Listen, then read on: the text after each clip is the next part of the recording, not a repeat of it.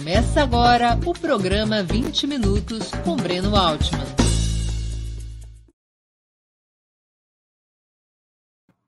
Bom dia!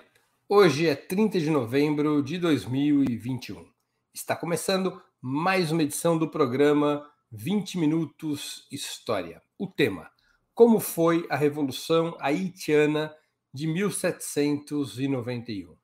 No dia 14 de agosto de 1791, teve início um dos episódios mais cruciais e invisibilizados da história, a Revolução de São Domingos ou Revolução Haitiana.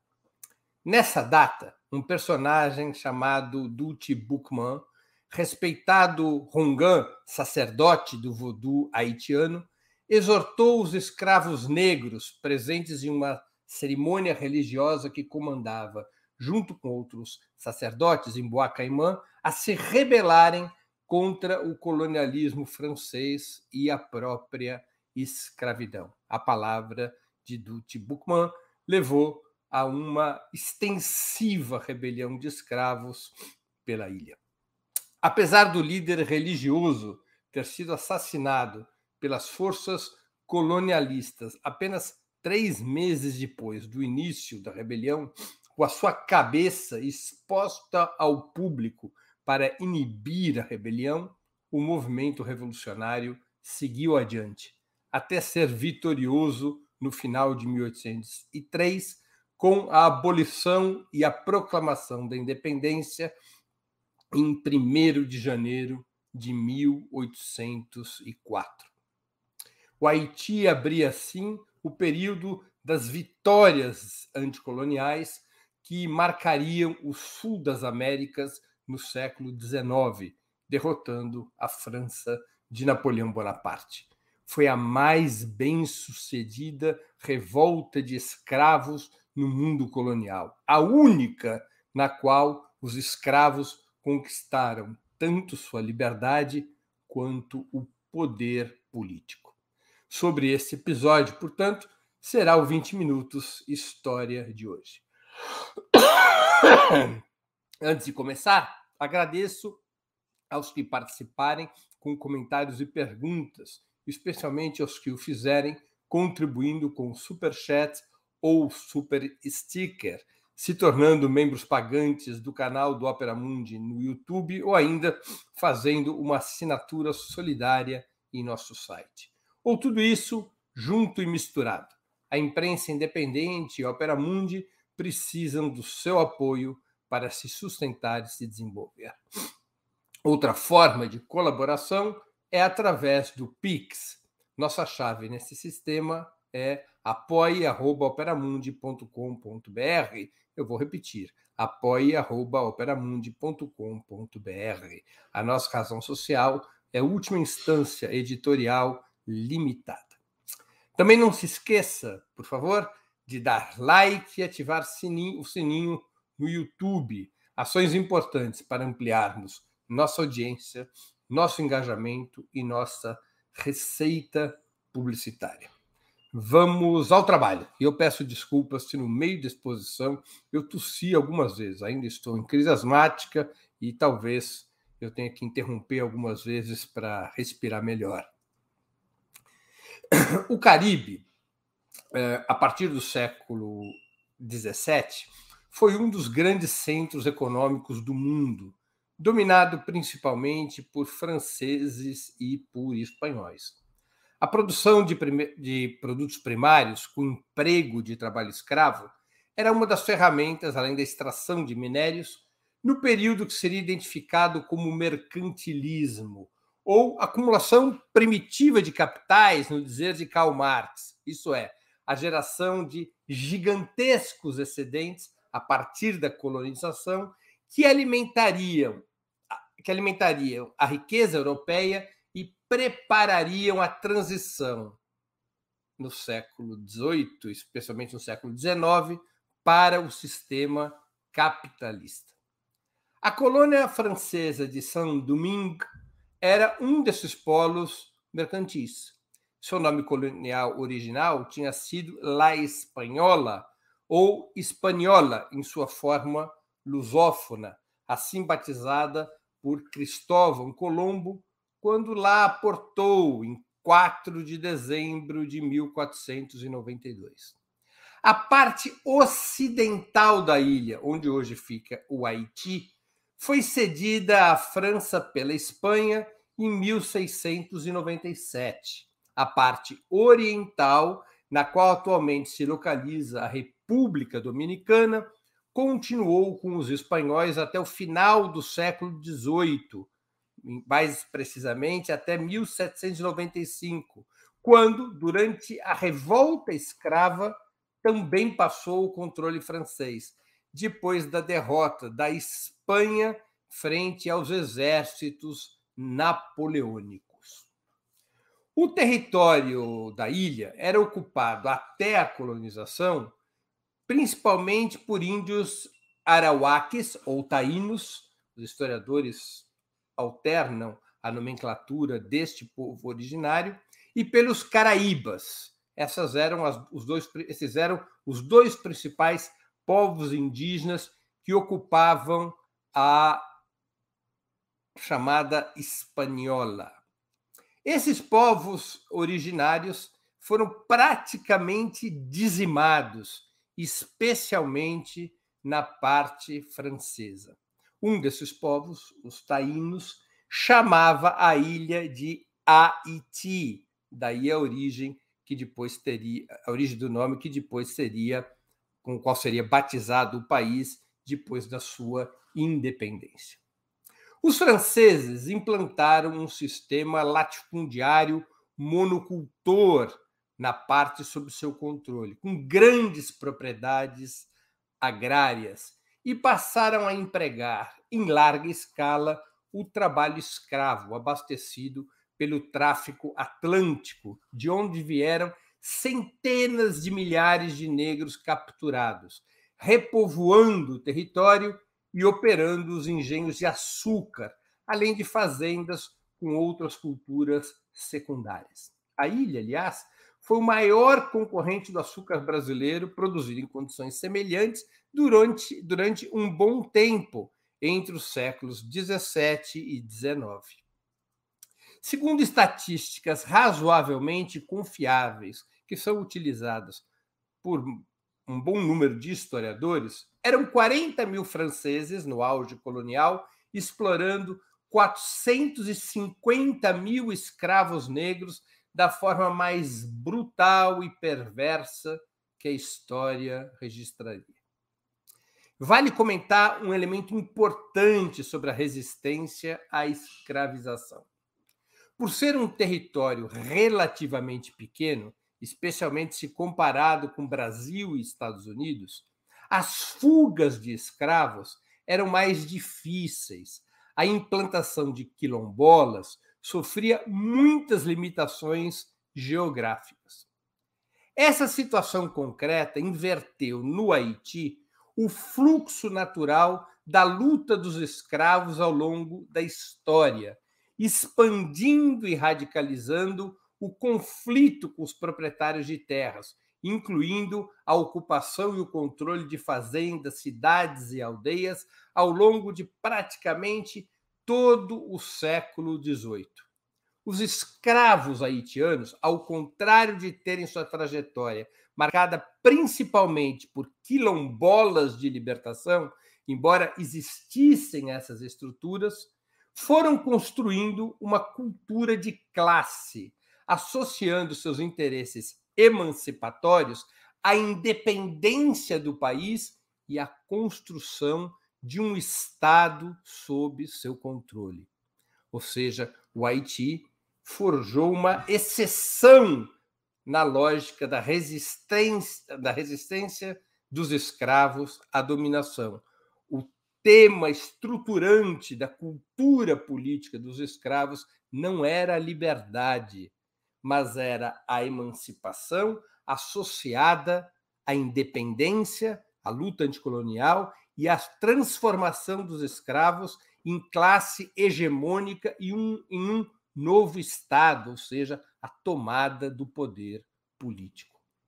Quando Dutch Buchmann faz seu chamado à rebelião em 14 de agosto de 1791, portanto, o campo estava fértil para a colheita.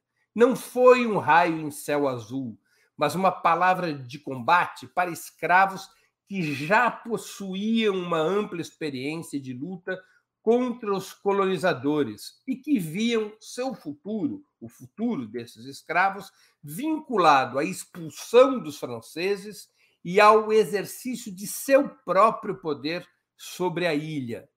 Não viam seu futuro como um mítico retorno à África ancestral ou a construção de territórios livres dentro do próprio Haiti.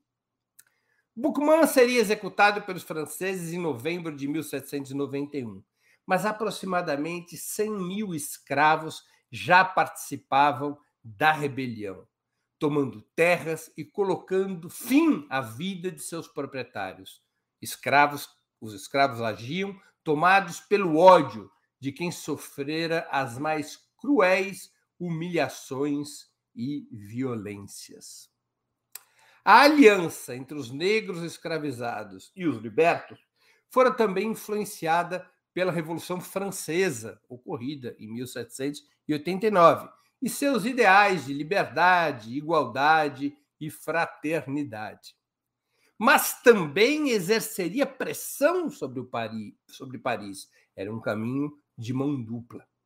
O movimento em São Domingos era tão poderoso, mas tão poderoso, que a França pós-monárquica, mesmo no ocaso do processo revolucionário em 1794, decidiu abolir a escravidão em todas as colônias francesas, exatamente para tentar manter o Haiti como um, uma, um território além-mar, como um território colonial da França pós-revolucionária.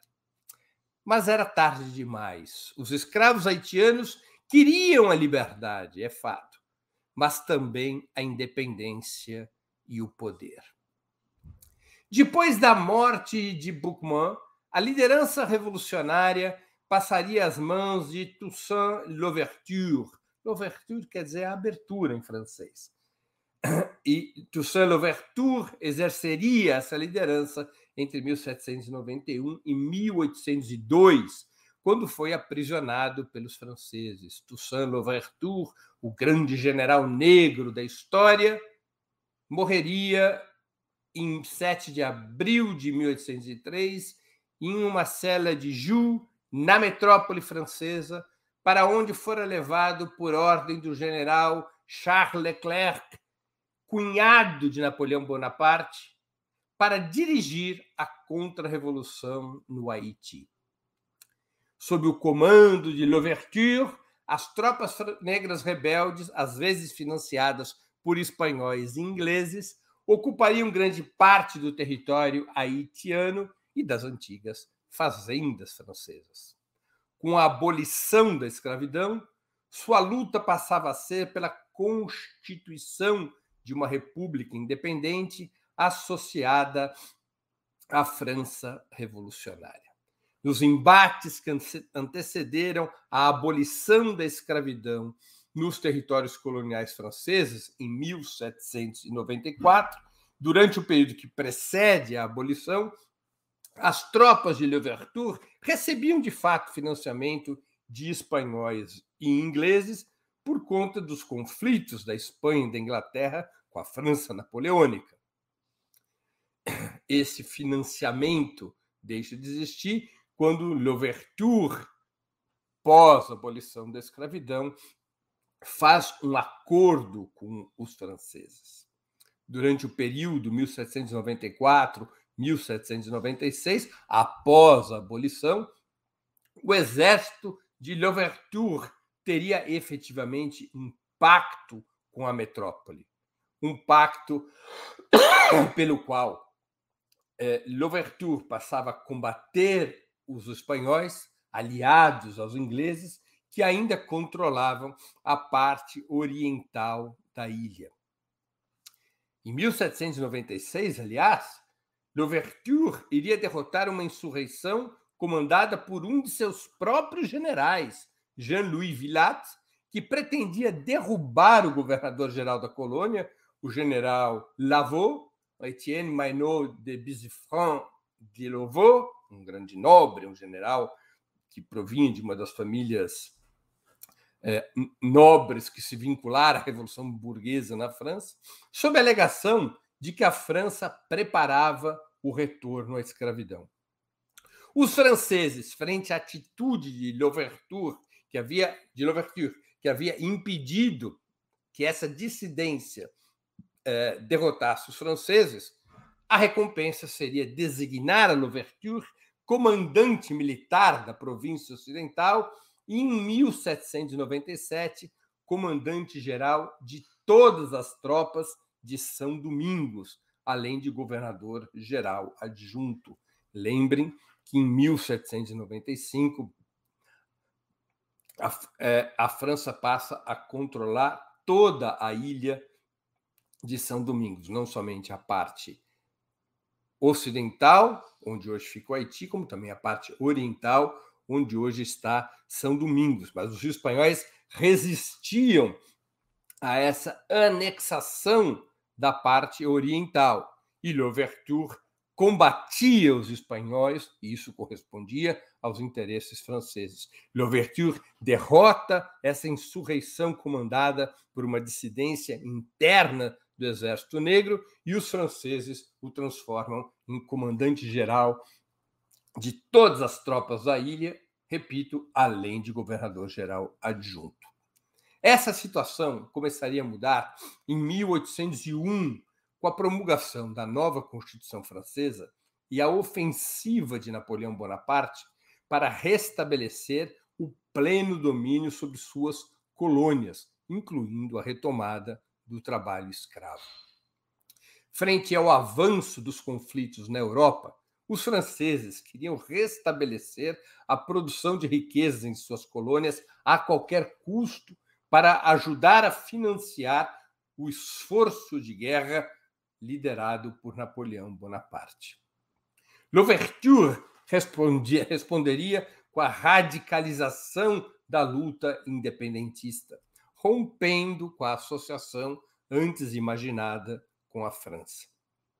Frente às ameaças napoleônicas, o general negro avança sobre a parte oriental da ilha, tentando fortalecer suas posições, incorpora a parte oriental da ilha sob o seu controle, estendendo a abolição da escravidão e outras leis da parte ocidental também à porção antes eh, espanhola. Nessas condições, Napoleão enviaria para combater Louverture o general Charles Leclerc, com o objetivo de retomar o controle do território e, claro, derrotar Toussaint Louverture. Após derrotar as forças francesas na Batalha de Crête-à-Pierrot, Louverture assina uma trégua com o comando, na, o comando metropolitano. Leclerc havia acossado as tropas de Louverture, mas havia sido derrotado. Louverture, no entanto, considera que não tinha forças suficientes naquele momento para expulsar os franceses da ilha e acaba fazendo uma trégua com os franceses após essa batalha, na qual Louverture sai vitorioso, a Batalha de Crête-Pierrot, faz então essa trégua com os franceses. Ao lado de Louverture estava Jean-Jacques Dessalines, outro importantíssimo oficial do Exército Negro. Inicialmente convencido de que os franceses estavam dispostos a uma negociação, a uma negociação séria, Dessalines chegaria a romper com Louverture quando soube que esse estaria sabotando o acordo de paz e preparando tropas para um novo confronto às escondidas dos franceses e dele próprio, Dessalines. Segundo alguns historiadores, ele teria até mesmo escrito a Leclerc, Dessalines teria escrito a Leclerc, Leclerc para denunciar seu antigo aliado e chefe e para demonstrar que ele, Dessalines, não tinha qualquer responsabilidade no que estaria se passando. Esse seria um dos pretextos para a prisão e o banimento de Louverture em 1802, que, como eu já disse antes, morreria em uma prisão francesa no ano seguinte. Dessalines, no entanto, logo se daria conta de sua ilusão com os franceses e perceberia as manobras napoleônicas para dividir a liderança negra, tentando fatiá-la, quebrá-la aos pedaços para poder derrotá-la, tanto para restabelecer a escravidão quanto o controle territorial francês sobre a ilha. A partir da segunda metade de 1802, com Louverture já preso e banido para a França, Dessalines comandaria uma ofensiva geral contra as forças francesas até expulsá-las da ilha em 1803, na derradeira Batalha de Vertières, em 18 de novembro daquele ano. As tropas francesas sofreriam uma gravíssima derrota no combate contra o Exército Negro, liderado por Dessalines. No dia 1 de janeiro de 1804, com os franceses expulsos da ilha, Dessalines declararia a independência da antiga colônia e a renomearia como Haiti, como eu já disse, velho nome indígena dos Tainás. Também consolidaria a abolição da escravidão e a unificação das partes ocidental e oriental sob um único Estado. Desde 30 de novembro de 1803, Dessalines seria, após sucessivas vitórias militares, o governador geral da ilha. Um de seus grandes desafios foi enfrentar o bloqueio dos Estados Unidos, aliados da França, que não apenas se recusavam a reconhecer o novo governo, como impuseram forte embargo econômico, quase chegando a ordenar, durante o governo de Andrew Johnson, a anexação da ilha pela força. O objetivo dos Estados Unidos, que se mantiveram como uma nação escravocrata até 1865, era destruir o Haiti por um duplo motivo. Primeiro, pelo exemplo que o Haiti dava com a rebelião vitoriosa dos escravos. Segundo, para asfixiar a economia haitiana, abrindo espaço para a própria produção norte-americana. De certa maneira, o Haiti foi a primeira Cuba dos Estados Unidos. Precedeu em dezenas e dezenas de anos a política imperialista que no século XX os Estados Unidos exerceria contra a Cuba revolucionária. A independência haitiana somente seria reconhecida pela Casa Branca em 1862, quase 60 anos depois que o Haiti havia se tornado um Estado livre, soberano e sem escravos. Em setembro de 1804, frente ao bloqueio norte-americano, às ameaças francesas, o cerco que o Haiti enfrentava e aos conflitos internos, tanto com a parte oriental, sob forte influência espanhola, quanto também em função das disputas dentro do Exército Negro, nessas condições, Dessalines se tornaria imperador do Haiti, nomeado Jacques I e reinaria até ser assassinado em 17 de outubro de 1806. Dessalines havia se tornado imperador para fortalecer a centralização do Estado haitiano. Repito, acossado externamente pelo bloqueio fornecido pelos Estados Unidos, pela França e pela Espanha, debilitado ou ameaçado pela contradição com os espanhóis dentro da própria ilha e também enfraquecido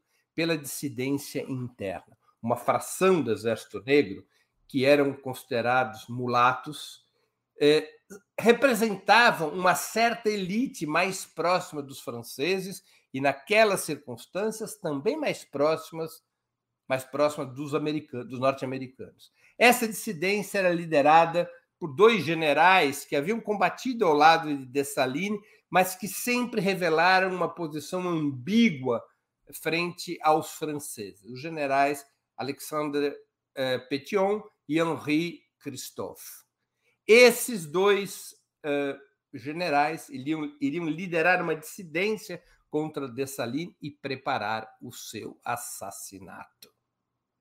Numa emboscada, Dessalines seria morto, esquartejado e, por fim, seria liquidado o seu governo. O assassinato de Dessalines, em 1806, abriria uma longa crise na nova nação. Petion e Christophe dividiriam a ilha entre si, um ficando com o norte, o outro com o sul, e os espanhóis recuperariam a parte oriental, provocando, portanto, um fortíssimo retrocesso na Revolução Haitiana. Mas essa já é uma outra história. Quem quiser se aprofundar nesse formidável episódio, que a imprensa ocidental, burguesa, imperialista raramente menciona, eu sugiro a leitura de Jacobinos Negros, os Jacobinos Negros, escrito por Cyril Lionel Robert James, ou simplesmente CLR James, nascido em Trinidad, Tobago. Essa magnífica obra foi publicada em 1938. No Brasil, há uma belíssima edição da Boitempo, como vocês podem ver na tela. Muito obrigado pela atenção. Antes de ler e responder a perguntas, gostaria de anunciar o 20 minutos de amanhã, quarta-feira, dia 1 de dezembro, às 11 horas. Eu irei entrevistar o jornalista Gilberto Nascimento sobre um dos temas mais quentes da atualidade, os evangélicos e a política. Amanhã, quarta-feira, 1 de dezembro, às 11 horas. Vamos então passar às perguntas uh, sobre o programa de hoje. O André Vita, Vinhal, que contribui com o Superchat, queria agradecer ao André, uh, pergunta: o bloqueio norte-americano após a Revolução seria o principal fator para a situação de pobreza atual do Haiti? Por isso é tão pouco discutido? Certamente, André, o bloqueio norte-americano o não reconhecimento do Estado do Haiti, o combate que foi travado contra essa república e depois Império Negro Liberto, é um dos fatores que impediram o desenvolvimento econômico do Haiti. O Haiti ele foi de fora para dentro, ele foi asfixiado para impedir que aquele exemplo frutificasse. Lembremos o que eram os países eh, das Américas naquele momento, no início do século XIX. A escravidão dominava do norte ao sul do continente, especialmente nos Estados Unidos, mas também em outros territórios como o Brasil.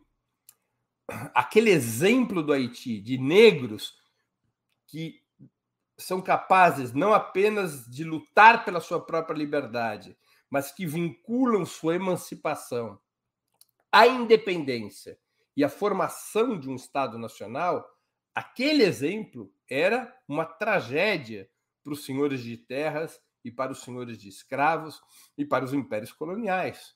Aquele exemplo não podia frutificar, como tantos anos depois tampouco poderia frutificar o exemplo da Revolução Cubana.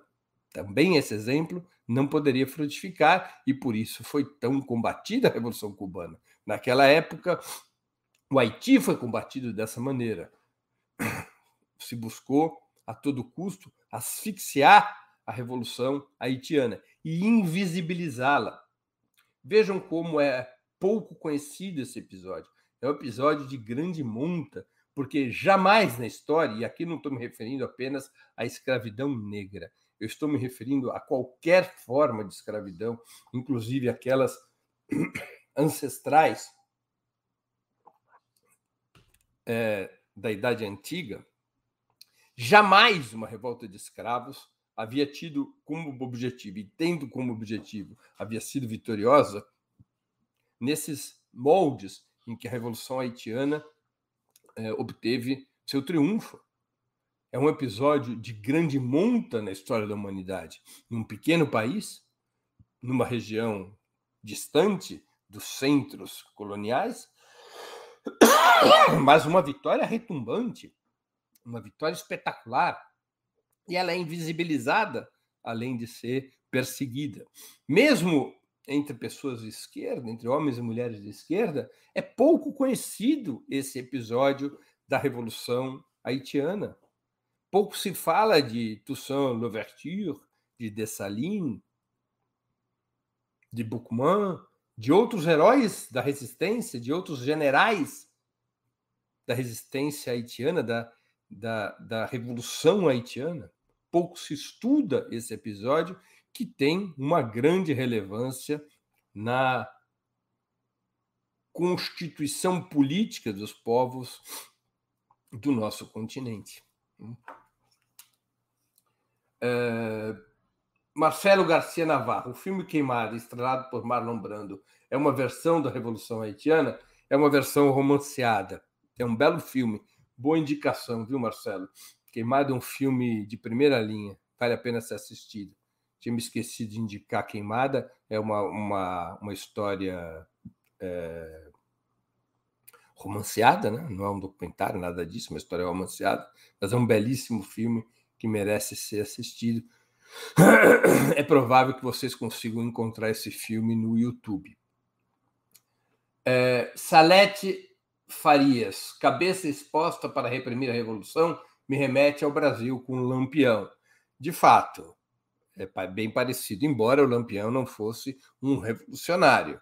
Né? Estamos falando aqui de outra de outro processo histórico. Buchmann era um revolucionário, era um, um sacerdote do voodooísmo no Haiti, mas era um líder revolucionário. É a palavra de Buchmann que promove o início daquelas rebeliões é, dos escravos, dos negros é, escravizados e dos negros libertos. Lembremos que havia uma diferenciação, né? nem todos os negros eram escravos no final do século XVIII, embora a imensa maioria o fosse. Havia uma pequena parcela de, de negros que, por uma razão ou outra, haviam conquistado ou adquirido sua liberdade. Seja por relações parentais, o pouco que havia de famílias mistas entre negros e colonizadores franceses, seja por premiação e recompensa, havia, como se chamava na época, uma elite mulata, uma pequena elite mulata que também se junta aos negros escravizados. Nessa elite mulata é que nós veremos uma oscilação no combate ao colonialismo francês, como eu pude citar na exposição, ao explicar a origem de classe uh, e a dissidência que se cria contra Dessalines. Não é? Uh, mas você tem razão, ela, Salete, do ponto de vista do, dos mecanismos de repressão, a cabeça espetada do Lampião remete ao que foi feito com Buchmann, uh, no Haiti, e que, por sua vez, remete a outros episódios históricos. Também era hábito dos romanos, e foi o que os romanos fizeram diante da, da rebelião liderada por Espartaco. Eles também espetavam a cabeça dos escravos, cortavam, degolavam, e espetavam a cabeça dos escravos em lanças e expunham essas cabeças pelas estradas. Essa ideia da degola e da exposição da cabeça cortada sempre teve um forte simbolismo em relação às forças repressivas, ou seja, era uma demonstração de que elas estavam sob o controle, de que elas haviam esmagado seus inimigos. Era uma forma de atemorização para que novos, novas rebeliões não viessem a ocorrer. Né? Leandro Fortes, meu grande amigo Leandro Fortes, puxa, que honra um jornalista como Leandro Fortes assistindo meu programa. Puxa vida, Leandro, muito obrigado. Leandro é um dos maiores jornalistas que eu conheço, tem seu programa matinal todo dia às 9 horas da manhã no DCM, e deve ter acabado o programa dele e veio aqui nos prestigiar. Pergunta Leandro Fortes, que contribuiu com o Superchat. De que maneira a revolução no Haiti influenciou o pensamento marxista na América Latina? Leandro, eu acho que influenciou pouco. Eu vou te dizer que a tradição do marxismo latino-americano, é, majoritariamente, ela era muito eurocêntrica. Muito eurocêntrica. Havia pouca tradição no marxismo latino-americano, e no brasileiro menos ainda, de estudar as rebeliões regionais, com suas características específicas, com sua própria história. Então, é, havia pouco no marxismo latino-americano de estudo sobre as, a luta dos povos originários contra a opressão colonial. Se conhecia muito pouco sobre a lendária história de Tupac Amaru. Uh, se conhecia pouco também sobre a Revolução Haitiana, embora, embora uh, a Revolução Haitiana não fosse desconhecida dos marxistas latino-americanos, ela era pouco estudada. Ela era pouco estudada. E acho que essa, esse foi uma, essa sempre foi uma das deficiências do marxismo latino-americano, ser pouco latino-americano. Era um marxismo europeu importado, como se a estrutura da América Latina, sua formação, as características do seu povo e as características também das classes dominantes da América Latina fossem as mesmas da Europa. Havia uma certa colonização do pensamento marxista na América Latina, a meu juízo. Nós deveríamos ter estudado muito mais a Revolução Haitiana. Talvez isso nos tivesse ajudado a compreender melhor o papel da luta antirracista na constituição de uma cultura de classe, da classe trabalhadora no Brasil. Né?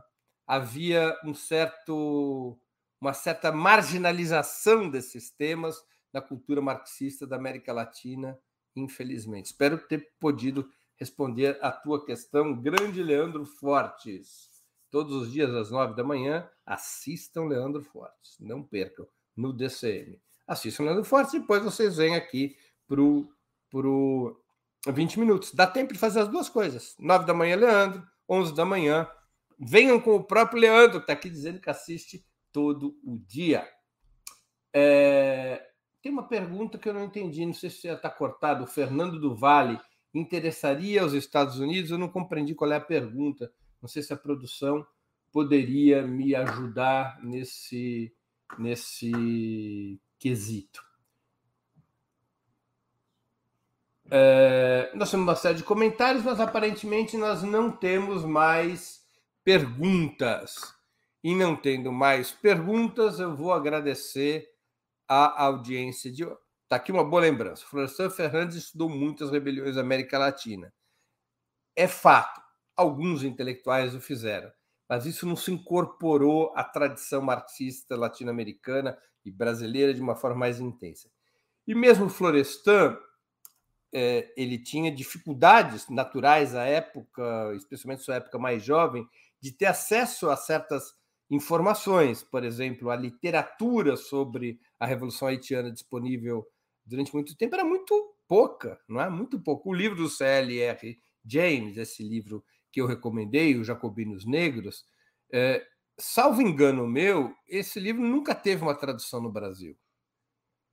Esse era um livro de difícil acesso. É, não tenho certeza que, por exemplo, Florestan tenha tido acesso a esse livro em vida. Né? É uma debilidade na, na cultura marxista latino-americana, especialmente na cultura marxista brasileira. O Diego Daniel também faz uma pergunta. Eu já estava encerrando, aí aparecem as perguntas.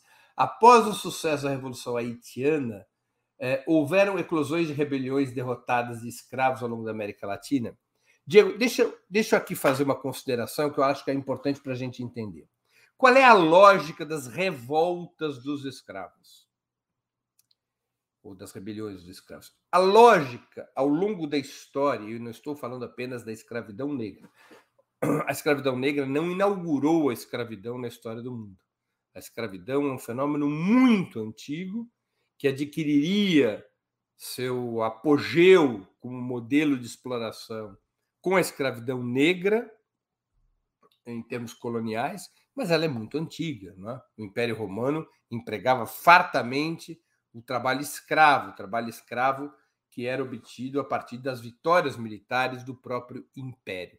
Qual é a característica? Quer dizer, aquelas, aqueles países derrotados, a sua parte da sua população era transformada em mão de obra escrava a serviço do Império Romano. Isso também funcionou com os egípcios. A famosa escravidão dos judeus tem a ver com isso. Os judeus foram escravos do Egito, não é? Então é uma, é uma, uma longa história de escravidão. Qual sempre foi a característica dessas rebeliões ou revoltas de escravos? Se rebelar para fugir ou para retornar ao seu país ancestral ou para constituir territórios libertos, como são os quilombolas. Os quilombolas são territórios de liberdade para os negros escravizados que fugiam. Essa é uma característica da luta dos escravos. Não é uma luta pela tomada do poder, não é uma luta para derrotar as classes aristocráticas, as classes escravo, escravocratas.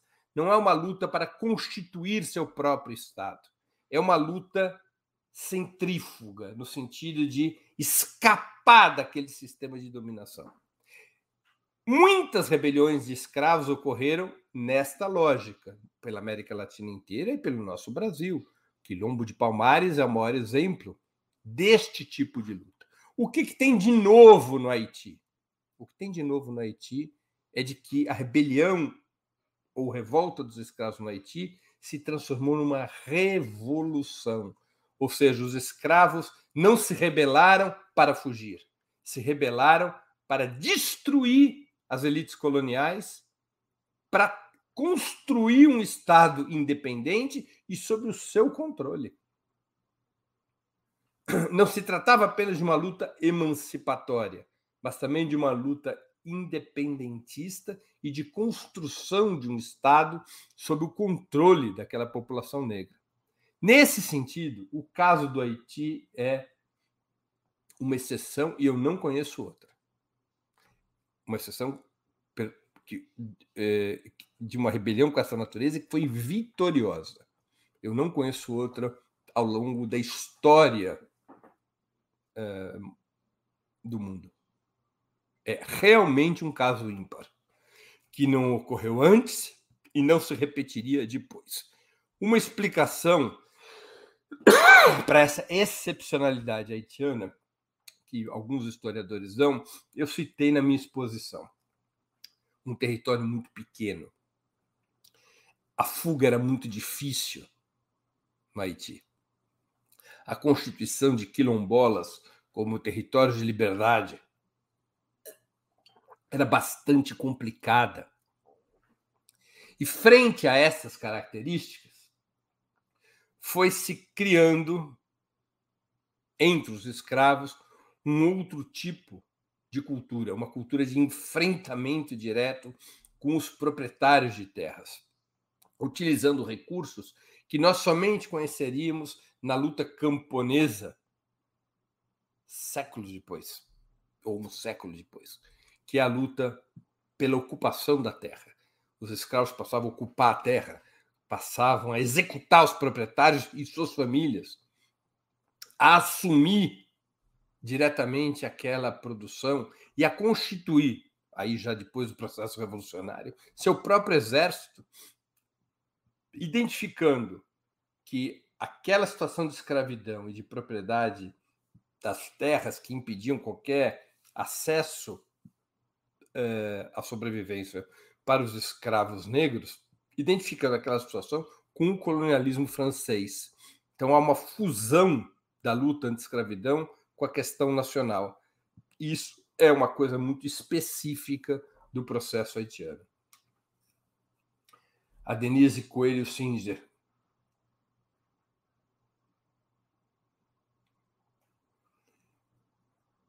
Quilombo é o lugar e quilombola é o adjetivo, certo? Quilombo é o local. Quilombola é quem pertence ao quilombo. Eu, em algum momento, falei o oposto. Eu não me referi direito, eu já me corrijo e agradeço a Denise. É quilombo, os quilombos da liberdade são as áreas, os territórios, os locais, como a Denise cita. Quilombola é quem pertence ao quilombo, é o integrante do quilombo. É, obrigado, Denise. Se eu errei, eu nem percebi e agradeço a você pela correção que você fez.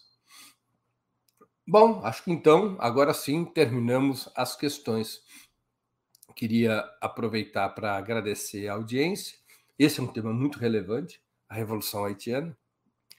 Espero que esse programa tenha ajudado a elucidar ou a interessar vocês, aqueles que ainda não conheciam, a interessar sobre esse episódio.